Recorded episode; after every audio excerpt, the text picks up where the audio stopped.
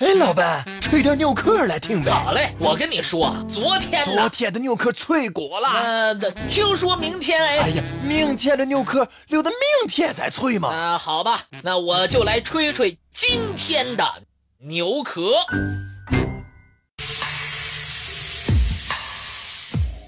见过玄关的人，都会为他的神秘而赞叹。这一千年的丧葬谜团，一群神秘的祭祀使者，他们在远古生产力还不发达的情况下，是如何在百米的悬崖上如履平地、来去如飞的呢？沉重的棺木又是如何被放到高高的悬崖峭壁之上的呢？关于悬棺之谜。有种种猜测，堆土法、涨水法、地质变迁、绞车。然而，这些方法经过考察论证，似乎都无法合理的解释这个谜中之谜。曾有人猜测，悬崖峭壁上的棺木可能是利用类似热气球的东西放置上去的。两千多年前。古人能不能掌握热气球原理还有待考证。即使有聪颖的人懂得其中的奥秘，发明了类似热气球的飞行物，又是如何将数百斤的棺木拉到几十米甚至一百多米的空中，然后又通过怎样的计算将棺木摆放到正确的位置？这一切。无疑都超过了热气球的承载以及使用的范围。民间倒是流传着较为保守的说法，这种说法认为，古人从山下堆土到洞口，再把棺木放进去，然后再把土运走。反对者认为，单是这一趟一趟运送土，就已经是一个。历史持久的工程，如果再加上堆放到玄关高度的位置，那更是一个艰辛的过程。更为重要的是，很多玄关所在的悬崖都湿润潮湿，土没等堆起来就已经变成了烂泥了。还有人提出了地质变迁说，他们认为，两千多年前。水位比现在高出很多。简单来说，如今看起来距离地面几十米、百余米的崖壁洞穴，当年也就只是浮在水面上而已。人们只需要划船靠近，然后就可以将棺木放入洞口。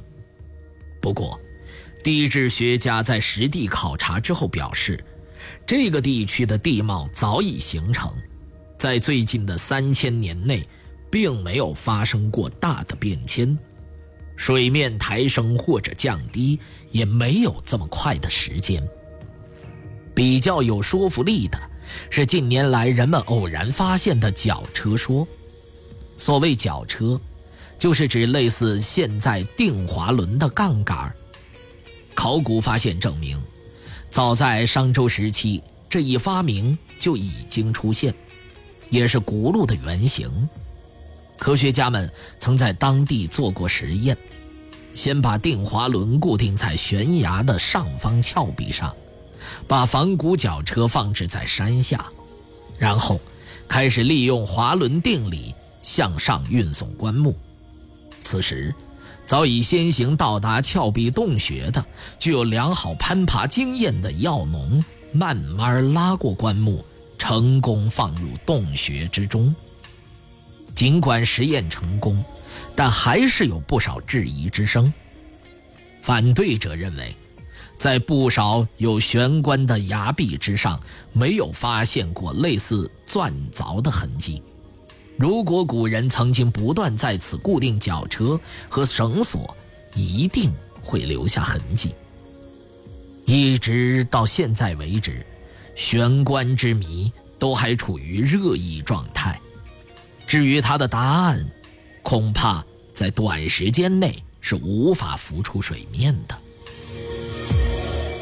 在咱们贵州省紫云自治县的格凸河风景区，除了千年悬棺，更有当地的蜘蛛人表演，让人叹为观止。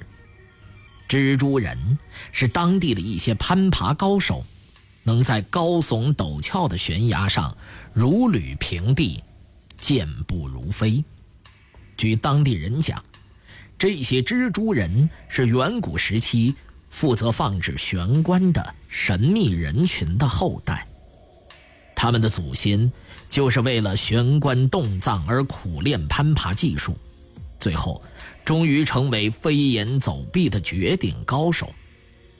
当然，如果悬崖峭壁当真光滑无棱角，即便是再高超的技艺也无法实现。一般悬棺出现的地方，大多都是喀斯特地貌，有很多凹凸有致的棱角，可供蜘蛛人蹬踩抓抠。现在的蜘蛛人已经变成了一种表演，这也不难理解。玄关这种丧葬礼仪早已经衰落，只能成为神秘而遥远的历史。现代人能做的，除了揭开历史留下的谜题之外，就是学会传承和保护即将灭绝的。历史奇迹。